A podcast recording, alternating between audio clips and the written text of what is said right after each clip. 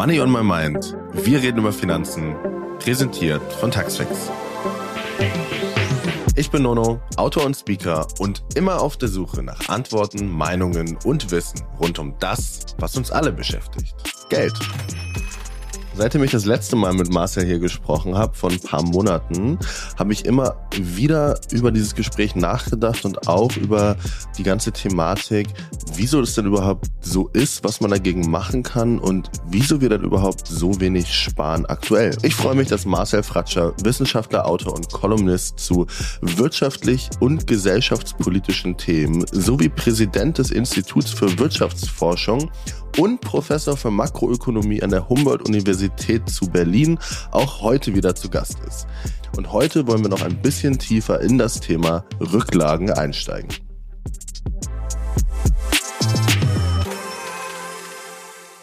Hi Marcel, schön, dass du auch heute wieder, wieder da bist. Vielen Dank, Nono, für die Einladung. Freut mich auch.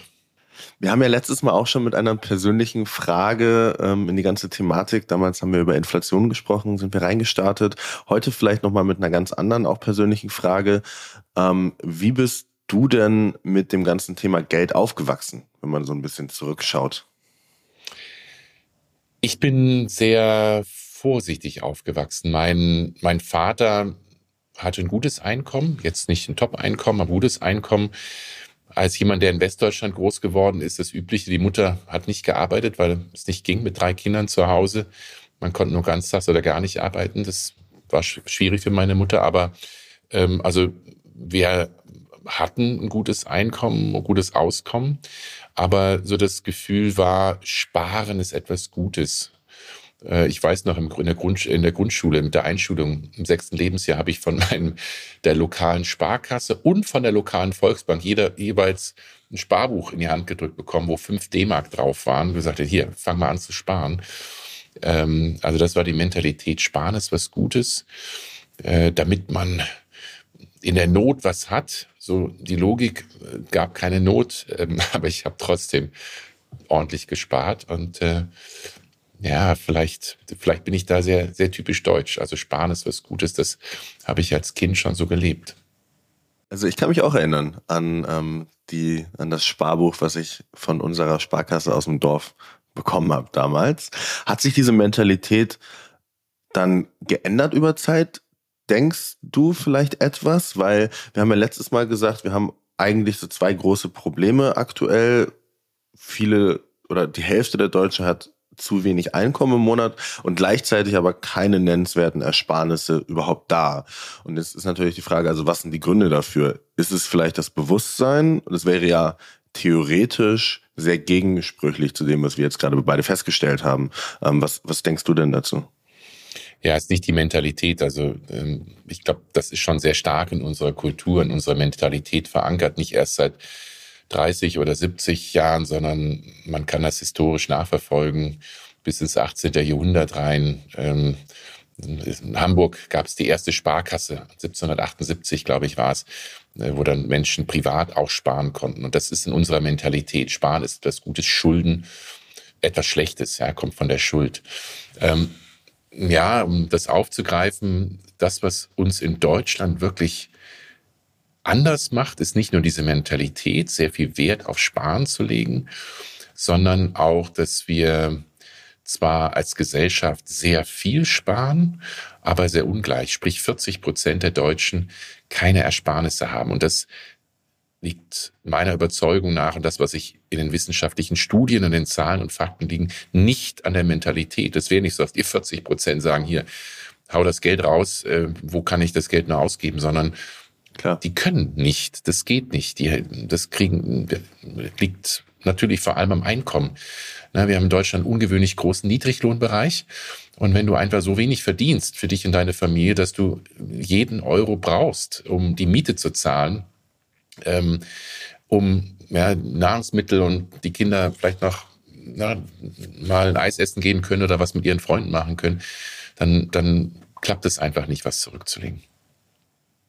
Und nochmal auf diese Mentalität auch zurückzukommen im so europäischen Vergleich oder vielleicht auch im internationalen Vergleich. Wie steht Deutschland da da ähm, im Vergleich zu jetzt sagen wir mal UK, Frankreich und ähnliches, ist es tatsächlich, dass Deutsche die Sparquote sonst wesentlich höher ist? Oder ähm, gibt es da so ja nennenswerte Vergleiche, die dir in den Kopf kommen?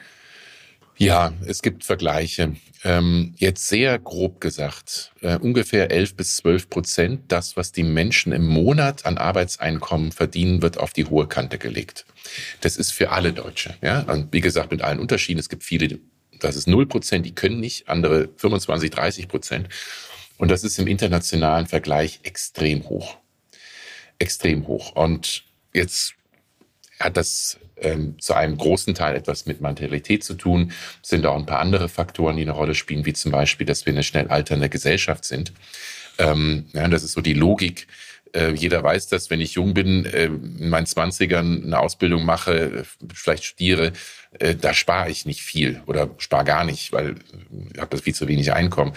Wenn ich so um die 50 bin, ähm, dann will ich viel sparen, weil dann muss ich zum Teil vielleicht Schulden zurückzahlen, wenn ich jetzt mal, wenn, wenn ich mir ein Eigenheim leisten kann, da eine Hypothek aufnehmen musste und ich muss fürs Alter sparen, äh, wenn die Rente dann nicht mehr reichen wird. Ähm, und jetzt so, und dann, wenn ich 70 bin, ähm, klar, dann lebe ich zu einem erheblichen Teil von meinen Ersparnissen, weil eben die Rente nur einen Teil meiner, äh, meines Lebensunterhalts äh, decken kann.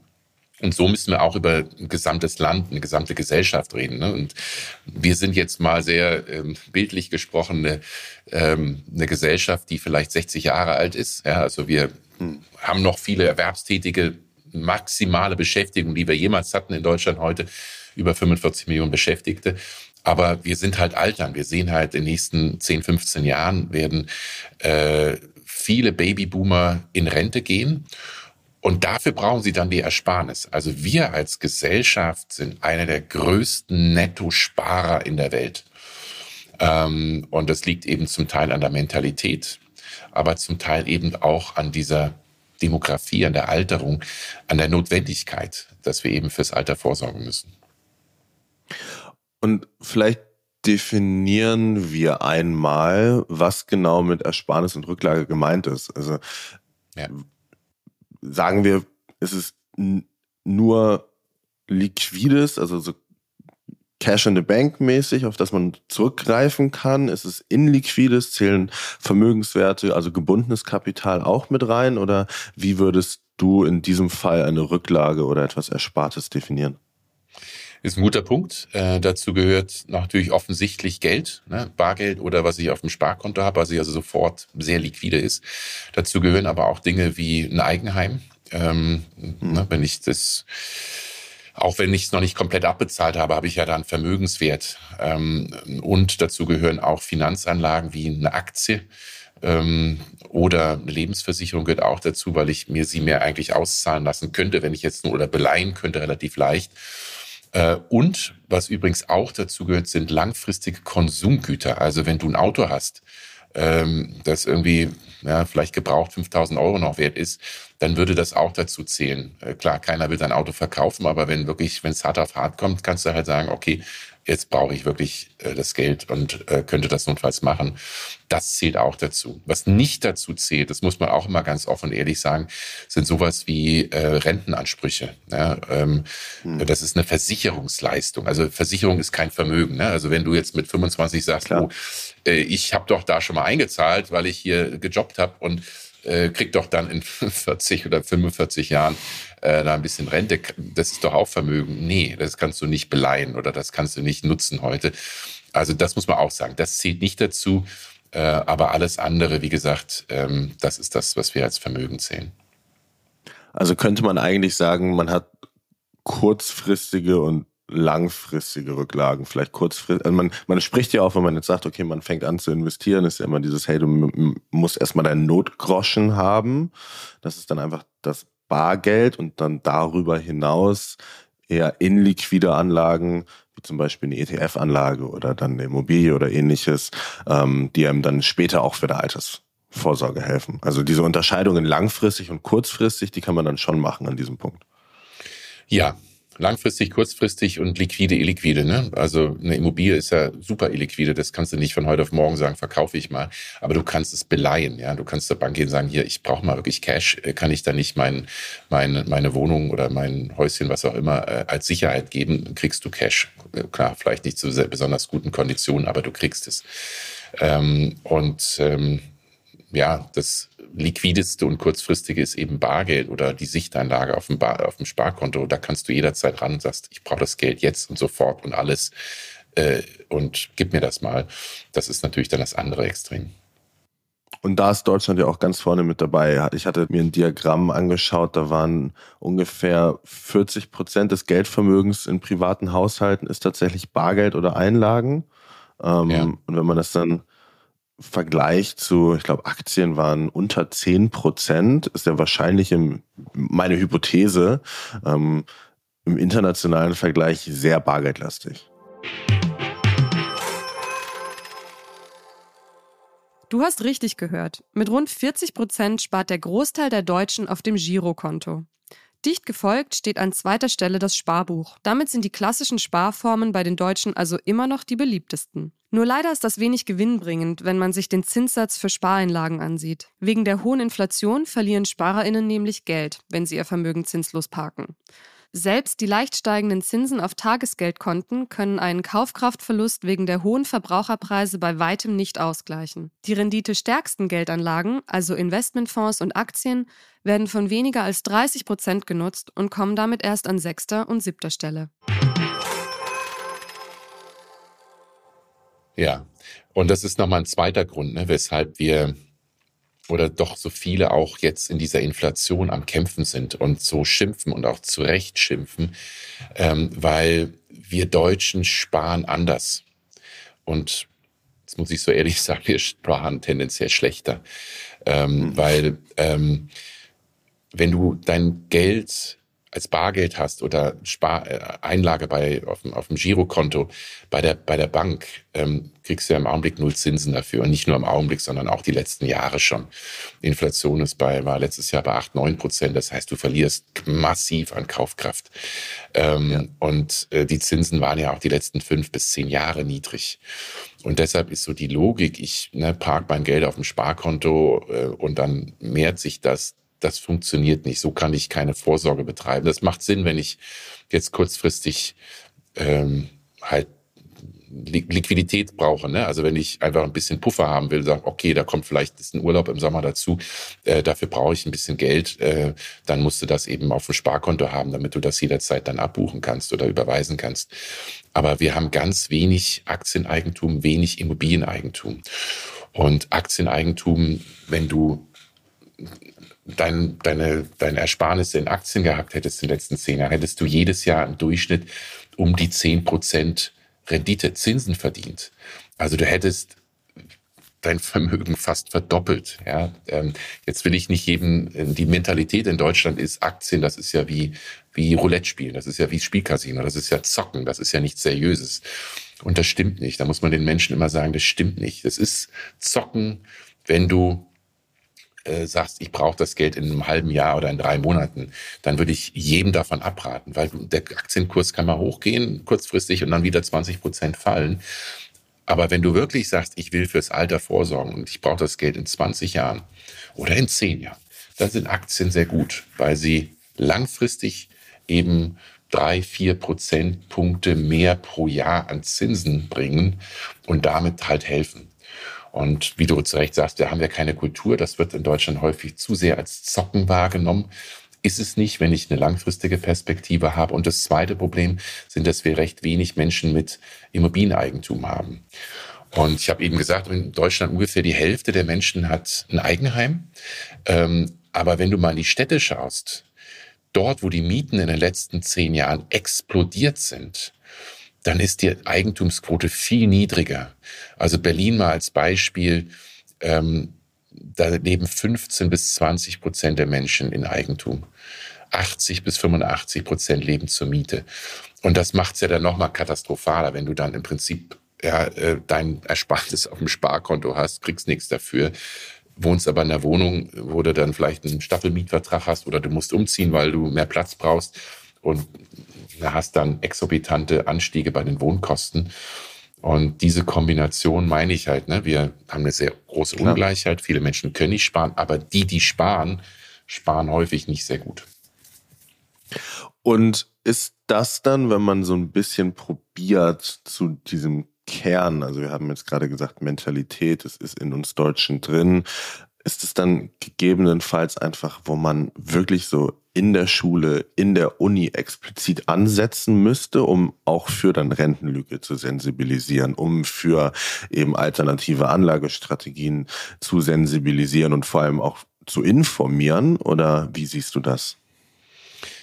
Ja, es muss angesetzt werden in der Familie. Es ist ja immer, was die Eltern einem weitergeben, ne? was die Eltern einem vermitteln.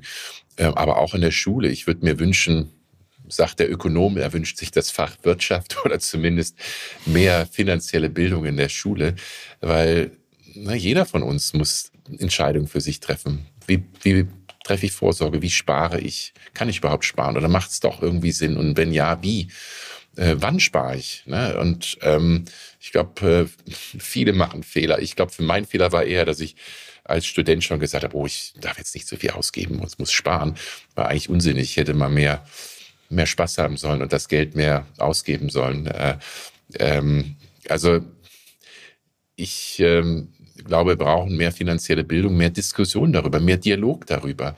Ähm, ne? Und das, das Wichtigste ist, die Menschen zum Nachdenken zu bringen.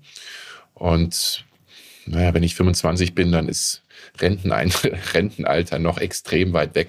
Selbst Familiengründung ist dann extrem weit weg. Aber ne, wenn ich spätestens, wenn ich eine Familie gründe und sage, ich will vielleicht Kinder haben, dann muss ich eine Entscheidung treffen, sagen, ne, will ich ein Eigenheim, was brauchen die Kinder, wie kann ich auch Vorsorge für die Kinder treffen. Kinder sind teuer, das, äh, das muss ich irgendwie planen. Und deshalb kann man, glaube ich, gar nicht früh genug beginnen, sich mit dem Thema Geld, was bedeutet das für mich, auseinanderzusetzen.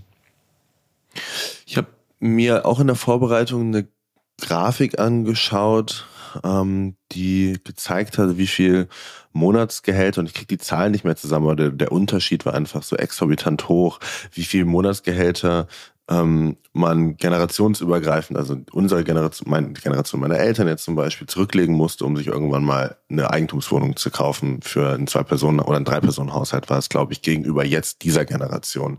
Ähm, also wie hat sich da diese diese Art, wie wir, also diese Rücklagenbildung, die Art, wie wir sparen konnten, auch was wir für Möglichkeiten überhaupt haben, ähm, über die Generation verändert, wenn wir jetzt zurückschauen auf die letzten 50, vielleicht sogar 60, 70, 100 Jahre.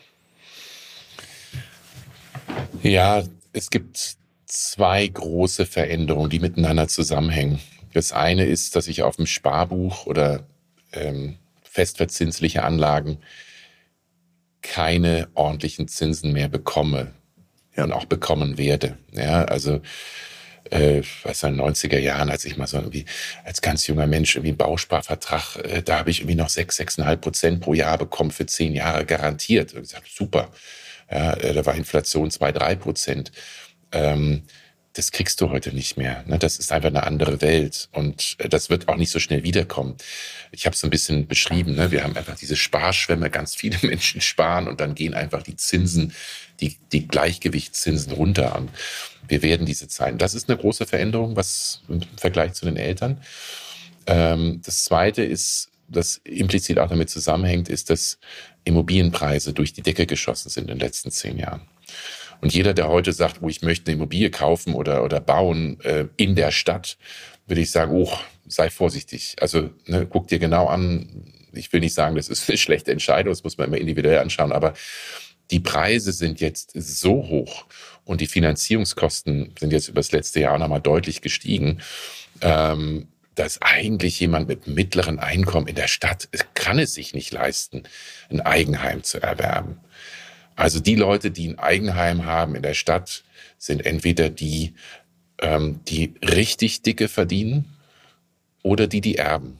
Und das ist das vielleicht auch nochmal der Unterschied zu der Generation unserer Eltern und Großeltern. Heute ist es so, dass äh, die Dinge, die Immobilien in den Städten so teuer geworden sind, ist, dass du eigentlich äh, nur über Erbschaft oder Schenkung, also über reiche Eltern, ähm, dir sowas leisten kannst. Und das ist natürlich für die allermeisten von uns extrem deprimierende Botschaft. Ne? Wenn es heißt, eigentlich kannst du hart arbeiten äh, und auch ordentlich ja. verdienen, aber so für, für eine Eigentumswohnung in der Stadt, ähm, vergiss es. Also äh, das wird nicht klappen. Da musst du schon weit aufs Land rausziehen. Und klar, für manche ist das dann schön, aber manche sagen, nee, ich möchte schon in der Stadt bleiben, auch mit meinen Kindern. Und das ist, das sind die zwei großen Veränderungen, ähm, ähm, dass es einfach schwieriger geworden ist, ähm, eine ordentliche Rendite zu erwirtschaften. Das heißt aber auch, wir müssen wahrscheinlich mehr Richtung Aktien gucken. Das ist, wie gesagt, haben wir nicht so in der Kultur. Aber das sind die Veränderungen, auf die wir uns einlassen müssen. Und jetzt haben wir ja über diese kurzfristigen, langfristigen Rücklagen gesprochen, ähm, gesagt, okay, ähm, wir müssen da umdenken, einfach als Gesellschaft, jede, jeder einzelne von uns, wie wir sparen, wie wir auch langfristig dann denken, ähm, wie wir uns aufs Alte vorbereiten und das auch schon früher. Ähm, aber trotzdem verändert sich das ja dann also es ist ja sehr individuell, was das Richtige für einen ist. Ob ich jetzt Student bin oder ich habe einen Einstiegsgehalt oder dann ähm, bin eventuell mit Mitte 30, da habe ich dann zwei, drei Gehaltsstufen, äh, bin ich bin ich hochgesprungen. Ähm, Gibt es so eine Art Faustregel oder was würdest du sagen, ähm, wann man erstmal kurzfristig spart und wenn man dann rübergeht ins langfristige Sparen, gibt es so eine Faustregel dann für, was das Richtige für einen gerade ist? Oder wie würdest du das jemand mit auf den Weg geben? Es gibt keine Faustregel. Das muss jeder für sich entscheiden. Ähm ich glaube, für die allermeisten Menschen mit mittleren, geringen Einkommen ist es völlig illusorisch zu glauben, man könnte da signifikant was ersparen. Also da wäre meine, meine Empfehlung an jeden wäre, du brauchst einen kleinen Puffer. Ne? Also selbst wenn du richtig schlecht verdienst oder was heißt schlecht verdienst, aber wenn du irgendwo am Mindestlohn arbeitest oder Teilzeit arbeitest äh, und vielleicht noch Kinder hast, ähm, ist immer gut, einen Puffer zu haben, wo du irgendwie sagen kannst, da habe ich 1500 Euro auf dem, auf, dem, auf dem Konto, wenn jetzt was kaputt geht, die Waschmaschine oder irgendwas, was du wirklich dringend brauchst, brauchst du einen Puffer. Ähm, du willst dich nicht verschulden. Also 12 Prozent der Menschen in Deutschland sind netto verschuldet. 12 Prozent. Mehr als jeder Zehnte. Ist das auch gestiegen Achte. über die Jahre? Die das ist gestiegen, ist jetzt gerade die letzten zwei, drei Jahre gestiegen. Das ist ja gerade jetzt hm. die Sorge in dieser, in dieser Energiekrise. Die Leute haben eine doppelte Strom- und, und Gasrechnung ähm, oder dreifach. Äh, viele wissen nicht, wo sie die 200, 300 Euro im Monat mehr hernehmen sollen. Und verschulden sich dementsprechend mehr. Also das sehen wir schon jetzt. Und das hat jetzt nicht dramatisch zugenommen, aber es hat zugenommen. Und aber selbst 12 Prozent, jeder achte ist eigentlich zu viel. Ne? Und da geht, reden wir jetzt nicht über nur Studierende und Auszubildende, die sich da vielleicht mal einen kleinen Konsumkredit genommen haben, sondern wir reden wirklich über viele, die arbeiten und einfach mit der Arbeit nicht rumkommen. Ähm, ähm, die Faustregeln. Also erstmal so ganz vorsichtig zu sagen, die dies können, eine Rücklage zu haben, einfach die Sicherheit zu haben. Ich muss jetzt da nicht. Das ist dann der Notgroschen quasi. Der, Not, der Notgroschen. Ich glaube, das ist sinnvoll, ja. dass jeder so etwas hat. Ähm, da für, für manchen sind es die Eltern, die man dann sagt, du kannst du mal helfen. Äh, aber nicht jeder hat äh, Eltern, die das können. Ähm, deshalb, glaube ich, muss jeder da Verantwortung für sich übernehmen.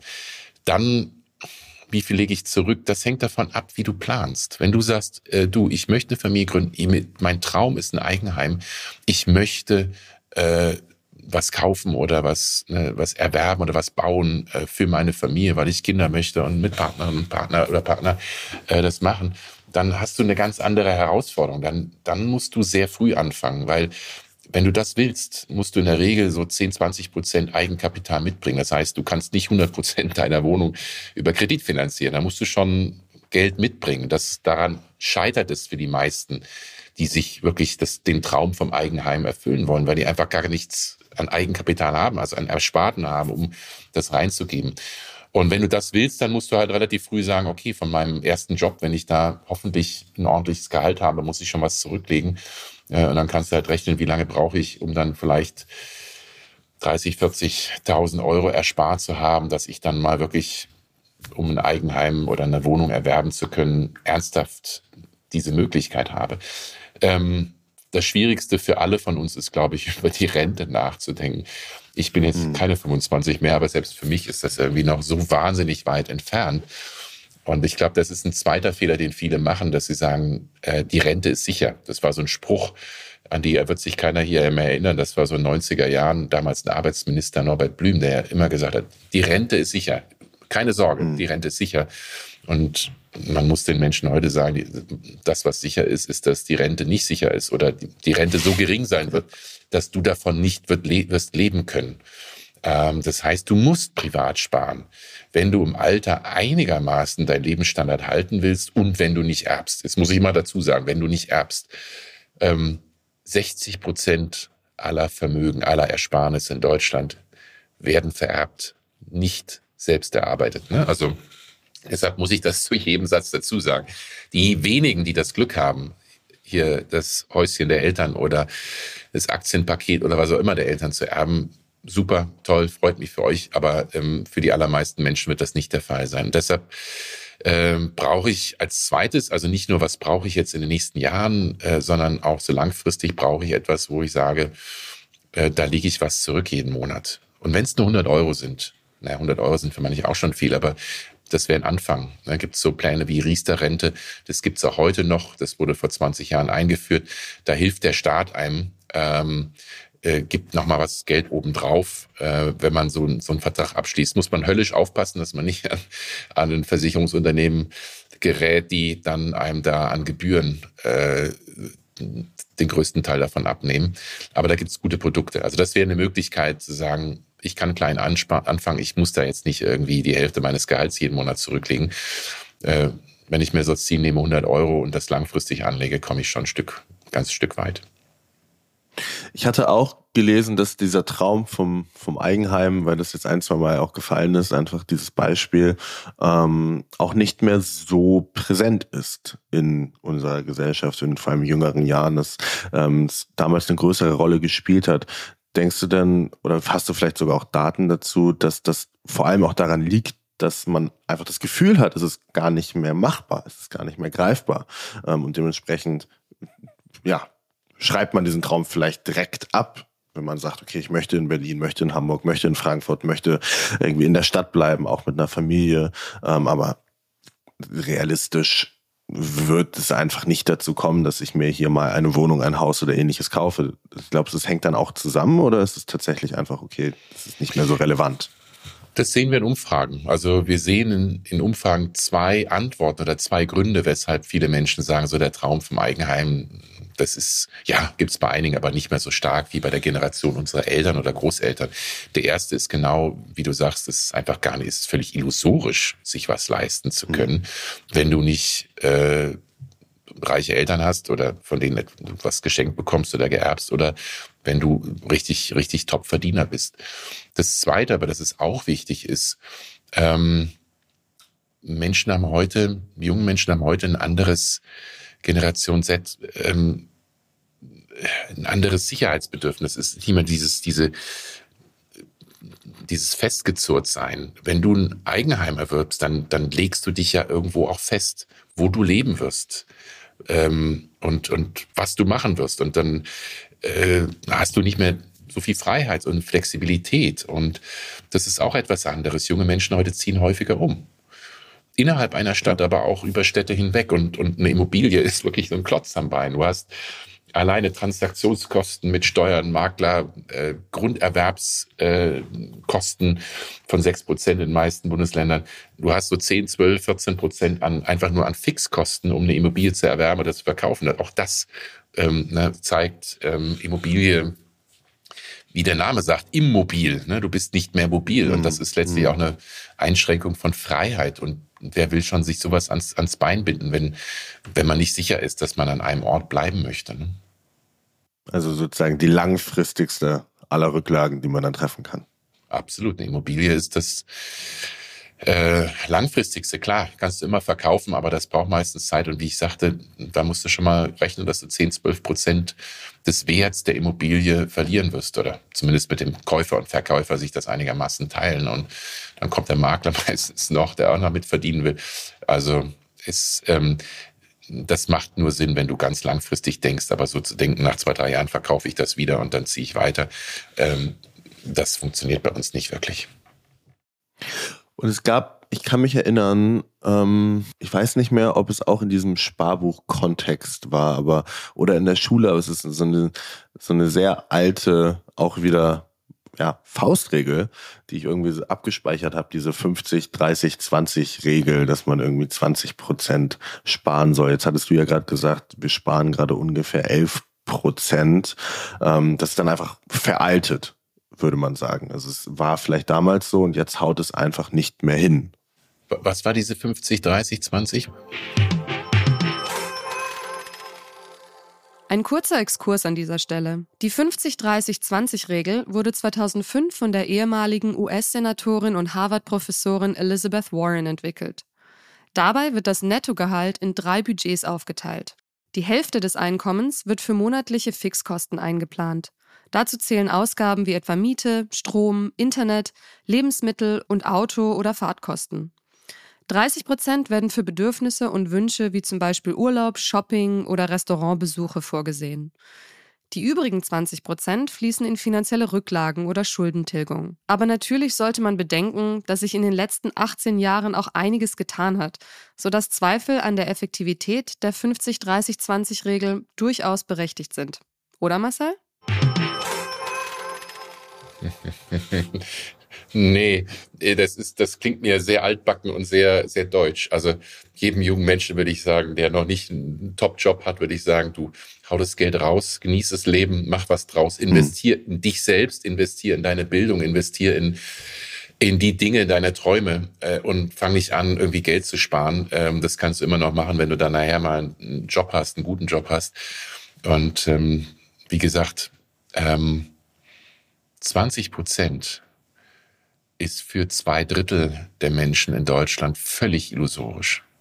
Ja, ja. und ähm, deshalb, ähm, ja, das, da würde ich sehr, also das, ähm, klar, wenn du irgendwie fünf, sechs, 7.000 Euro im Monat verdienst, äh, brutto, äh, kannst du da, kriegst du das hin, sicher. Aber ähm, die allermeisten, die mit irgendwie, keine Ahnung, 3000 Euro brutto im Monat ist ja schon kein schlechtes Gehalt. Das ist ja schon irgendwo ein mittleres, mittleres Einkommen. Wie, wie willst du davon? Das ist ja brutto, musst du dann mal Abgaben zahlen und so weiter an Steuern. Ähm, die, wir haben immer mehr Menschen, die 40 Prozent oder mehr ihres monatlichen Einkommens fürs Wohnen bezahlen. Also auch der Anteil mhm. ist gestiegen. Und wenn du dann mal rechnest, du musst mal essen und was alles noch dazu kommt.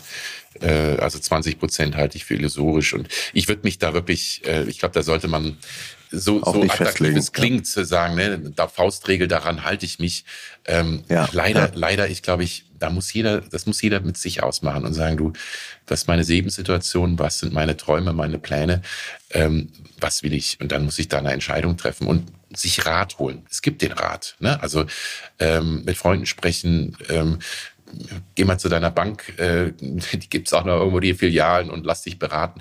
Ähm, nimm das mit Vorsicht, was die dir empfehlen, aber zumindest ähm, ähm, kriegst du Infos und ähm, mittlerweile auch auf YouTube und so, du kriegst so viel Dinge, musst halt immer aussortieren, was ist wirklich äh, Betrug und, und äh, wo wollen Leute dich aufs Glatteis führen und was ist seriös. Aber es gibt da viele seriöse Quellen.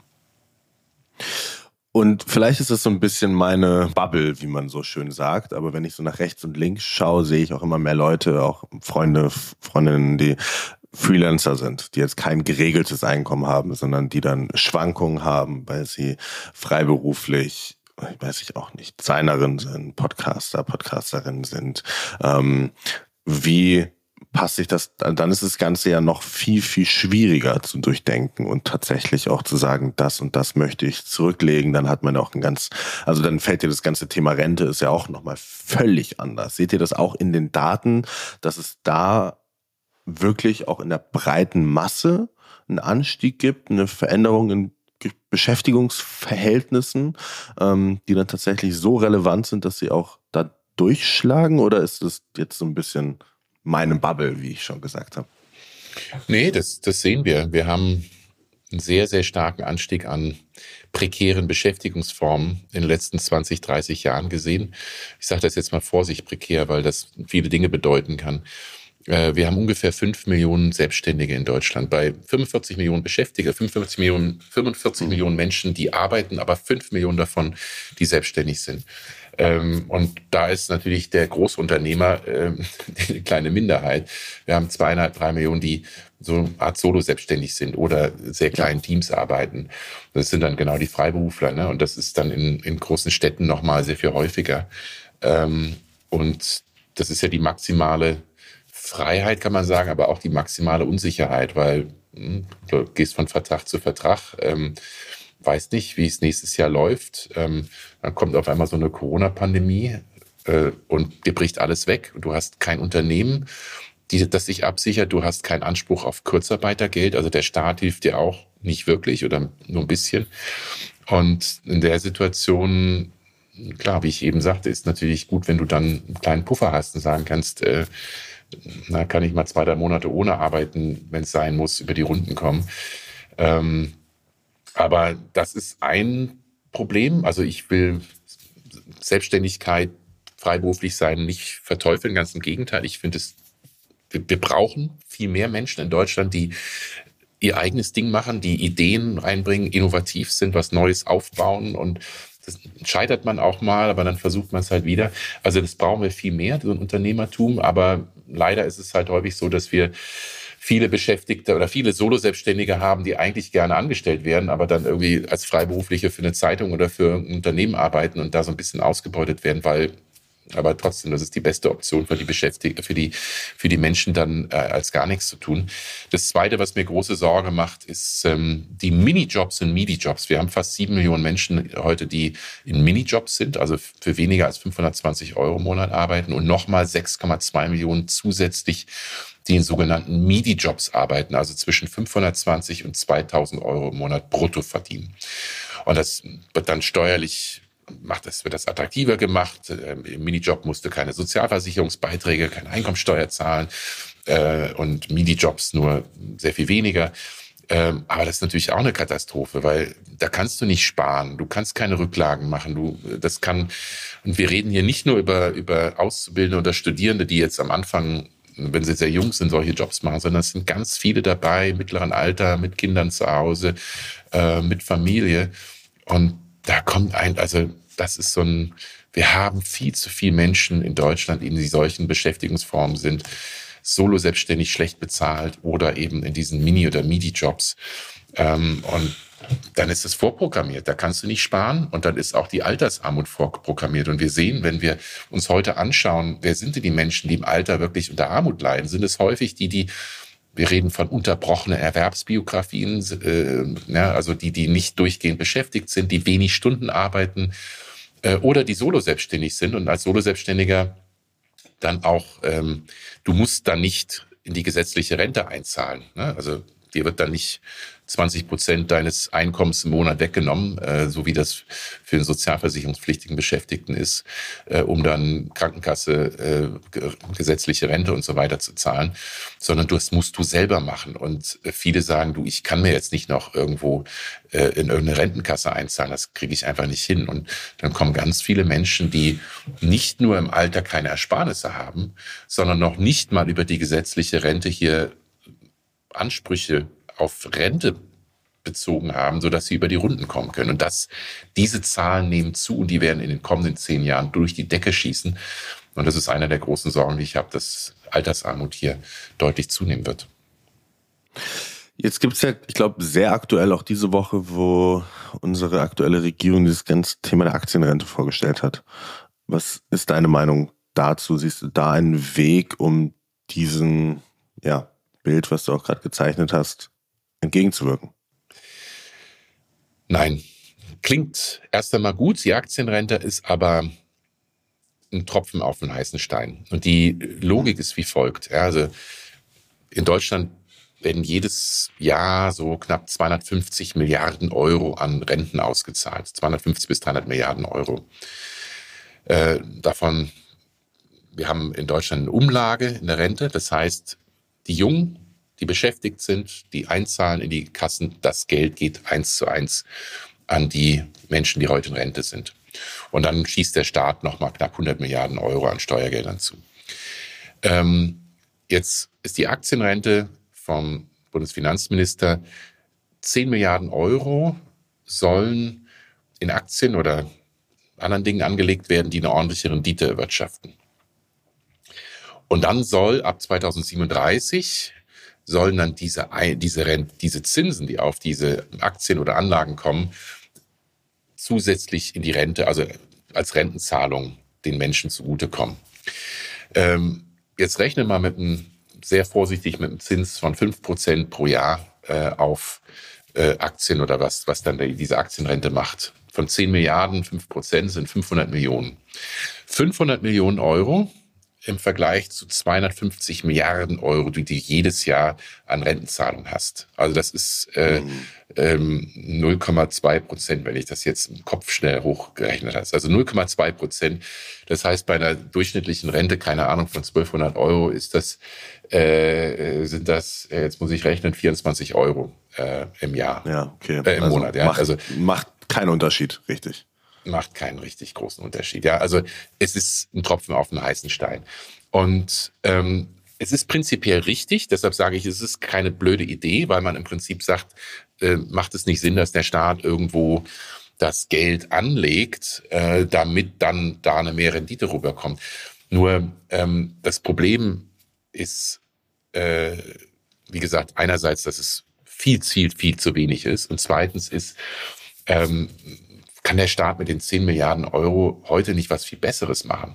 Also sprich, anstelle jetzt das in Aktien anzulegen, also sprich den Unternehmen die 10 Milliarden zu geben, zu sagen, macht ihr was draus, äh, wäre es nicht viel besser, das Geld in Bildung zu investieren, noch ein paar Lehrerinnen und Lehrer mehr einzustellen, äh, eine bessere digitale Infrastruktur zu machen, ein besseres Gesundheitssystem. Das hätte einen viel größeren, nicht nur sozialen, sondern auch wirtschaftlichen Nutzen. Das ist mein zweites Problem. Also die Idee prinzipiell ist gut, aber viel zu wenig und nutzt das, das knappe Geld. Also wenn der Finanzminister mir sagt, Schuldenbremse, Schuldenbremse, Schuldenbremse, wir können hier kein Geld mehr für Bildung, für Gesundheit ausgeben, vergesst es. Und 49 oder 29 Euro oder ja, wie auch immer Ticket, ähm, hm, das kriegen wir nicht hin, das ist zu teuer. Ähm, dann frage ich mich, mh, hm, ähm, ist dann, wenn dann die 10 Milliarden Euro nicht besser aufgehoben für solche Dinge, als das da den Unternehmen zu geben? Ja. Okay, ähm, dann noch eine allerletzte Frage. Was würdest du deinen Kindern, deinen, deinen Enkelkindern äh, oder auch äh, jemand, der in jungen Jahren auf dich zukommt und dich fragt zum Thema Geld, was würdest du denn unbedingt quasi mitgeben ähm, für dann die Jahre, die auf sie zukommen? Geld ist nicht wichtig. Geld ist, damit du Dinge hast, die dich glücklich machen und versuche nicht zu denken, du musst jetzt sparen oder irgendwas machen, sondern überlege dir, was macht dich glücklich, was brauchst du, was sind deine Träume. Und dann überlege, was brauchst du dafür an Geld, ähm, wie machst du es, wie kannst du da klug vorsichtig drauf, du, klug drauf sparen. Ähm, und manchmal ist ehrlich gesagt die richtige Antwort, du musst dich erstmal verschulden. Ähm, das ist also komplett das Kontraintuitive zu dem Deutschen. Erstmal sparen, bevor ich irgendwas ausgeben kann. Nee, man muss in seine Zukunft investieren. Das Wichtigste ist zu überlegen, was macht mich glücklich, was brauche ich. Und Geld ist es meistens nicht. Und ähm, ähm, man sieht, viele Menschen leben in ihrem Leben ganz sparsam. Ähm, und dann im Alter vererben sie dann ganz viel Geld an die künftige Generation. Schön für die Kinder und Enkelkinder. Aber meine Empfehlung an die Person ist immer, nimm das Geld, um dich glücklich zu machen und nicht um zu sparen, um zu sparen. Schönes Abschlusswort. Danke, Marcel. Es hat Spaß gemacht. Vielen Dank. Ich danke dir, Nono. Danke. Ich fand die Folge mit Marcel heute wieder super spannend und mich hat es fast ein bisschen erschreckt, wie klar er die Aussage getroffen hat. Das, was sicher ist, ist, dass die Rente nicht sicher ist. Also wir brauchen hier auf jeden Fall einen Puffer. Und auch wenn ich, wie ich ihm auch gesagt habe, nach rechts und links in meiner Bubble schaue, dann habe ich immer mehr das Gefühl, dass Immobilien zum Beispiel für junge Leute sehr, sehr unerreichbar scheinen. Und auch das hat er bestätigt, denn das meiste passiert hier über Schenkung und Erbung. 60 Prozent der Ersparnisse in Deutschland werden vererbt. Wir kommen um Aktien zum Beispiel also kaum drum herum. Und wenn du mehr zum Thema Steuern erfahren möchtest, findest du den Link zum Taxfix-Ratgeber in den Shownotes. Und wie immer freue ich mich, wenn du eine Bewertung hinterlässt, wenn dir Money on My Mind gefällt. Du kannst den Podcast gerne auch auf den Plattformen deiner Wahl abonnieren, damit du zukünftig keine Folge verpasst. Ciao und bis bald.